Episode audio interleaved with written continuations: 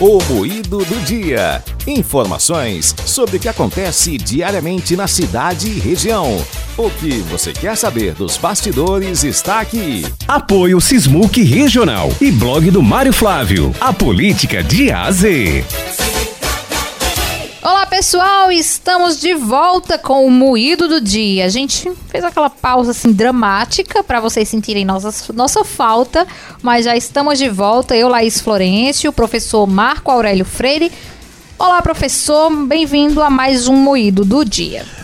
Olá, Laís. Olá também aí aos nossos ouvintes né, do, moído, do Moído do Dia. Muito bacana, realmente. Houve uma pausa dramática, mas agora a gente volta com força total e fazendo repercussões né, de, mais, né, de mais entrevistas e fatos políticos aqui da região. Exatamente. Antes da gente revelar para vocês com, sobre o que a gente vai falar hoje, deixa eu lembrar que o Moído do Dia ele faz recortes de entrevistas da nossa programação. Então, a programação ao vivo você pode conferir tanto nas nossas redes sociais, a parte gravada também, o que fica dos programas ficam lá nas redes sociais, no YouTube, no Facebook.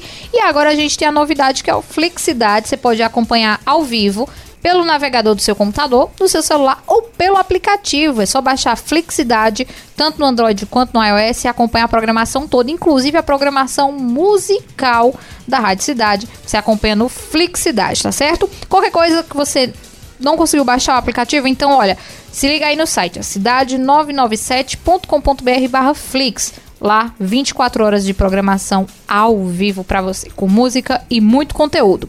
Mas vamos deixar de enrolação, porque o assunto é política. E hoje a gente analisa a entrevista que o Rafi Edelon, que é ex-candidato a prefeito de Caruaru, atual, até o momento que a gente está gravando esse podcast, é o atual presidente do PSD em Caruaru. Correto, professor Marco Aurélio? E ele veio para o Cidade de Entrevista, bater um papo com o senhor. O que é que o senhor acha da posição do Rafi durante a entrevista? Olha, muito bom, é, Laís, essa, essa sua questão, porque a gente já pode iniciar colocando o seguinte: a forma de fazer oposição, tanto que durante a entrevista a gente falava assim, é, o papel das oposições uhum. em Caruaru. Eu não consigo enxergar uma oposição na cidade, existe o governo, a da Raquel, mas existe oposições, porque o formato, a estratégia e o método de fazer de cada grupo político é diverso. Há o grupo do Queiroz, com o de Tony, que tem uma, hoje um contato mais forte. O dos Gomes, que também é um grupo que está em contato com esses outros dois. Há o grupo do Lessa, há o, o Rafier, por outro lado. O pessoal é, é, é, pessoal de outras vertentes, é, que também às vezes o pessoal do PT, por exemplo, que vai por uma outra vertente. Então há oposições em Caruaru. O Rafael veio falar um pouco dessa circunstância, de como ele avalia a situação da cidade e aquilo né, que se sobressai em qualquer entrevista com o Rafael. Né, é uma capacidade comunicativa bem interessante, ele é, mostrou isso nos debates do, do, da eleição passada, uma capacidade muito grande de, de, articular a fala, né? E fala bem, fala muito, viu? Às vezes, inclusive, é ruim para ele quando ele às vezes fala não, muito, a, a gente quer fazer mais perguntas. É, o público temas. quer mandar mais, mais temas para ser debatido e não consegue. Não né? consegue, mas de um modo geral, muito articulado, com habilidade ímpar na questão comunicativa e com a vantagem de muito da, da juventude, e aí tem esse vigor que é próprio da juventude. Então, Rafier foi Rafier mais uma vez né, nessa entrevista. Ele estava meio sumido, inclusive porque a, a, pandemia, as circunstâncias políticas exigiam um pouco de, de, cautela. Aí ele agora meio que volta ao cenário, sabe, Laís? Eu acho que foi muito isso. Essa entrevista serviu para ele voltar ao uhum. cenário do debate municipal. É, ele estava se resguardando desde isso. o fim da eleição, né? Eu acho que também pelo cenário da gente viver na pandemia, logo após as eleições os casos começaram a subir, então meio que ele ficou na dele ali. Uma coisa que ele começou é, a entrevista foi avaliando o governo Raquel Lira, fazendo o papel dele de, de oposição. Mas ele levantou uma questão que ele apresentou 15 pontos para a gestão realizar e ela não tinha realizado nenhum desses pontos até agora. Deu isso. tempo dela realizar algum ponto, professor? Inclusive, ele disse isso muito claramente. Ele disse: olha, um dos papéis da oposição é já não é só criticar e reclamar, é também tentar propor alternativas às situações que estão ocorrendo para que você possa ter uma oposição saudável e, um, e isso é bom para a população. Aí ele disse: nós fizemos isso no ano passado, já está quase um ano aí, apresentamos 15 propostas, e aí a pergunta inevitável: Rafi, alguma foi realizada? Ele fez: não, nenhuma foi realizada. Ele foi narrando alguns dos 15 pontos, né, pontos que, que lidavam com essa questão da. Não era nem a compra de vacina, uhum. não, eram coisas mais. mais é, pontuais. pontuais. Né? E aí ele foi pontuando, colocando que a gestão não fez, e aí ele entrou com a crítica, a, a, mais pesada das críticas que, a meu ver, na entrevista que foi falta liderança. E essa questão da capacidade de liderança, demonstrando como que não. E também não deixou claro se se referia só a Raquel Lira ou a todo o bom, conjunto de governo, né? Bom, bom, exatamente. Ele, ele, ele fala exatamente isso. Olha, não tem uma liderança, ninguém chamando a situação para si, falta, dá uma sensação de, de. É quase um desgoverno, de uhum. certo modo, não tem um parâmetro. E aí, mais adiante, na entrevista, em outro bloco, a pergunta foi a seguinte: ó, já que você identifica uma ausência de liderança, liderança. Eu quero saber se essa ausência de liderança de respeito à pessoa da Raquel, que está à frente da, do mandato, ou à própria gestão, uma burocracia excessiva, problemas de, de organização, de fluxograma. O cara é formado em administração, por isso que eu perguntei isso. Hum. O organograma, o fluxograma está funcionando não ou é a gestora? Aí foi quando ele re, é, retomou o tema e disse: não, claro que eu não quero só personalizar, aí a forma de crítica de Rafael é diferente, né? Não é só personalizar. Eu não quero personalizar, mas claro Claro, é, é, há uma. E aí ele diz que no entender dele, há um pouco dos dois. Né? Um pouco da gestão tá engessada demais e meio perdida, e o próprio, a própria pessoa da prefeita ser do jeito que é. Aí ele enfatiza, sabe aonde? Não é nem na, na saúde. Ele não fez críticas à saída do antigo secretário pro atual. Ele não tocou nisso, mas tocou no da educação. Né? Que a, a, acabou de começar o governo, tinha uma secretária de educação e já tem outra agora. É, aí eu, já, eu já não concordo muito com essa, essa situação, porque a gente hoje hoje sabe que a situação da secretária ter saído foi um problema de saúde, inclusive que ela relatou esses dias que estava indo buscar resultado de biópsia e tudo mais. Então, a gente também tem que saber separar as coisas, né? Isso. Eu acredito que se fosse pelo querer da Raquel, ela tinha continuado no, no cargo lá. A gente não sabe como estaria sendo feita essa gestão da Secretaria de Educação, né? Mas enfim, professor, por falar na questão de oposição aí, que foi, acho que, o, o, o tema central Isso. da entrevista. Mesmo que a gente corresse para outros lados, Isso. acabava chegando na oposição. Que uma coisa que é, eu reparei com, com muita atenção no que ele falou foi quando se falou da bancada oposicionista na Câmara Municipal. Ele citou a vereadora Mary da Saúde, que foi eleita a, do lado dele, né? A candidata do lado dele que foi eleita para vereadora. Mas eu senti que ele não tem confiança na oposição que se formou agora, que ele acha que falta mais posicionamento da oposição, tanto que ele citou o nome de outros vereadores, ex-vereadores, ex né, do Daniel, do, do Sérgio Siqueira, que não estão mais na, na Câmara. Olha, Laís, é, esse é outro ponto interessantíssimo. Quando a gente trouxe a, a entrevista para é, tirar o olhar da oposição sobre o governo e trazer o olhar da oposição sobre si mesma, aí por isso que eu falo em oposições, eu perguntei exatamente esse ponto. Vem cá, qual é a sua avaliação da Câmara Municipal? O que ela, que, é que ela poderia estar fazendo? Quero duas avaliações suas, da Câmara como um todo e da oposição na Câmara. E aí, é, é, ele, ele começou a falar é, falou um pouco da Câmara em geral e mostrou esse ponto que você traz com muita muita clareza, que era, olha, ele diz que está fazendo falta um Daniel, um, um Sérgio Siqueira na, na Câmara atual, fazem falta pelo contraponto que faziam. E ficou então evidente que na oposição atual é como se ela não tivesse conseguindo ainda impor aquele ritmo da gestão anterior na Câmara. A segunda ponto que ficou claro é que eu, aí eu trouxe a seguinte questão: olha, mas e a Mary da Saúde? Porque o seu partido, que a Mary faz parte, é, conseguiu uma, uma, um acesso à Câmara a partir da Mary. E detalhe é que a oposição foi no, foram novos eleitos e só tem quatro agora na oposição. E a Mary é um dos que migraram.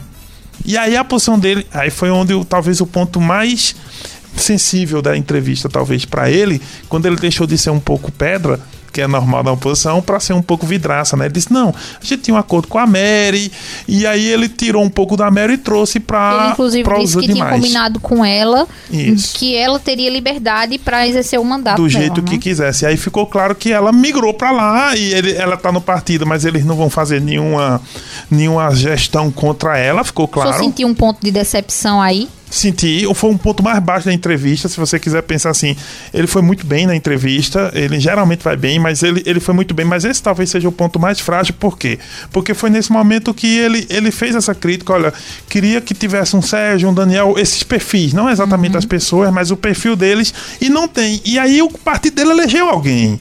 E nesse momento esse alguém não faz minimamente esse, esse perfil, que é o perfil que ele estava trazendo. Então, é, isso foi o ponto onde ficou claro que ele fez uma avaliação da Câmara, mas ele sente falta, muito claramente, de pessoas com um perfil mais combativo e com números, com que é um perfil muito parecido com o dele. E aí, quando ele faz o elogio ao Daniel, ressalvando a ideologia. Ó, ideologicamente, eu sou contrário ao Daniel. Mas ele tem isso que eu tenho. E aí, outra pergunta que foi feita por um ouvinte, os ouvintes participaram muito bem na entrevista, e o ouvinte disse: Mas qual é a sua posição é, ideológica? Você é conservador, é liberal? Aí ele disse: Não, eu sou social-democrata. Tá? Trazendo aqui, aí se posicionando no jogo político, fazendo, demarcando terreno, né? É, e isso foi interessante, foi um ponto interessante da Ô, entrevista. professor, agora por falar em, em jogo político, eu acho que a gente tem que observar as entrelinhas da entrevista. E em um determinado momento, ele falou que está deixando a presidência do partido para uma outra pessoa assumir. Ele defendeu da seguinte maneira: Eu acredito que eu passei dois anos, já está em tempo de outra, outra pessoa entrar com novas ideias, não sei o que, não sei o que. Só acha que ele perdeu força por não ter se colocado tão bem na última eleição? Boa, boa. Eu vejo o seguinte: é, isso tem um peso na avaliação, sim, mas ele acabou conseguindo trazer um papel importante para o partido. Cresceu o partido, com o nome dele, né? O número foi lembrado, né? O número do partido agora é um número que está na memória do E eleitor. vamos combinar também que ele teve um apoio de peso com o André de Paula É isso. na cidade. E aí eu vejo que eu vejo que tem um ponto importante aí. É que ele, ele vai deixar um aliado dele no partido, né? E vai fazer o seguinte: o voo do Rafael intrapartidário é um voo para Recife, não que ele vai deixar Caruaru, eu falo dentro do partido ele vai começar alguma, algum espaço estadual, alguma gestão, é, é, alguma diretoria na, na- se já não fizer parte, Tanto que ele deixou bem claro que não vai se candidatar a vereador, vai Isso. continuar na majoritária. Na majoritária. Então, esse, foi- esse foi outra coisa que foi perguntada a ele. Você não deveria ser vereador? Aí ele explicou por quê. Explicou porque é pré-candidato, inclusive reforçou a posição de pré-candidato. E eu creio que ele vai pegar um- um- uma gestão dentro do partido estadualmente. Né? Por quê? Porque aí a, só Caruaru já não interessa partidariamente a ele. Ele vai manter o controle do partido por meio dessa outra pessoa, no sentido de que é do mesmo grupo, mas ele vai fazer. E ele é próximo do André de Paula. É, e o que me faltou, o que me chamou a atenção foi ele não citar o André de Paula, que é muito comum ele fazer a citação do André, mas dessa vez você percebeu isso. Durante a entrevista ele não citou o André de Paula, mesmo quando ele teve de se posicionar sobre o governo federal. E ele se mostrou crítico ao governo federal, deixar isso claro. Foi bem crítico ao governo estadual, mas não falou Eu do já governo vi essa estadual. novela. Já eu viu? já vi essa novela uma vez quando ele era do lado de quem? De Tony, de Tony Gel. Gel. Eu já vi essa É. novela. Então ficaram algumas coisas. Você trouxe as entrelinhas. Infelizmente, ouvir. a gente não pode deixar de lembrar de- da mesma situação que aconteceu, que ele era aliado de Tony Gel Isso. e hoje não é mais. Ele é aliado do PSD, né? Que É. é. oposição completa ao governo do estado e enfim. É, eu- no caso, o André de Paula hoje, ele tem uma posição ainda dentro da frente popular, mas está Mas não, cobrando não tá, espaço. não tá, não tá, tá perdendo, Tá né, perdendo professor? espaço. É, eles estão cobrando ter mais espaço. Eles estão tentando, eu observo muito que eles estão tentando fazer o nome deles de Isso. forma solo, sem depender Isso, do, isso. do governador, de qualquer outro, outra pessoa maior. Isso, parece um aliado ali, mas um aliado mais de ocasião ali, que fica numa situação dizendo assim: é, se não vier muita força do, da Frente Popular, a gente constrói o nosso caminho. O André lançou candidaturas, só para fechar, em várias cidades, e Caruaru Sim. é uma delas, porque estrategicamente o partido quer se interiorizar até para reeleição Agora ele do lançou e próprio não André teve de tão Paula. presente aqui, né? Não, não veio. E Caruaru a gente sabe que é um polo muito importante, Foi, ele eleitoralmente falando. Exato, deixou com o Rafi essa questão. Mas, enfim, o, o- vamos ver o desenho para 2022, porque eu vou dizer uma coisa para você. O PSD e outros partidos estão vendo o seguinte: se a cláusula de barreira continua e se essa eleição continua sem coligação na proporcional. Os partidos vão ter que ter boas chapas para atrair o eleitor. E daí há interesse de manter Rafier como candidato a estadual para agregar, né, de repente, agregar votos, enfim. É o caminho dele. É, um, um eleitor, um ouvinte até perguntou se ele poderia ter uns 30 mil votos, ele brincou um pouco com esse fenômeno, mas que é, o nome dele é para disputa. É, e dificilmente ele retira o nome. Eu acho que ele vai até o fim, nesse caso, da próxima eleição.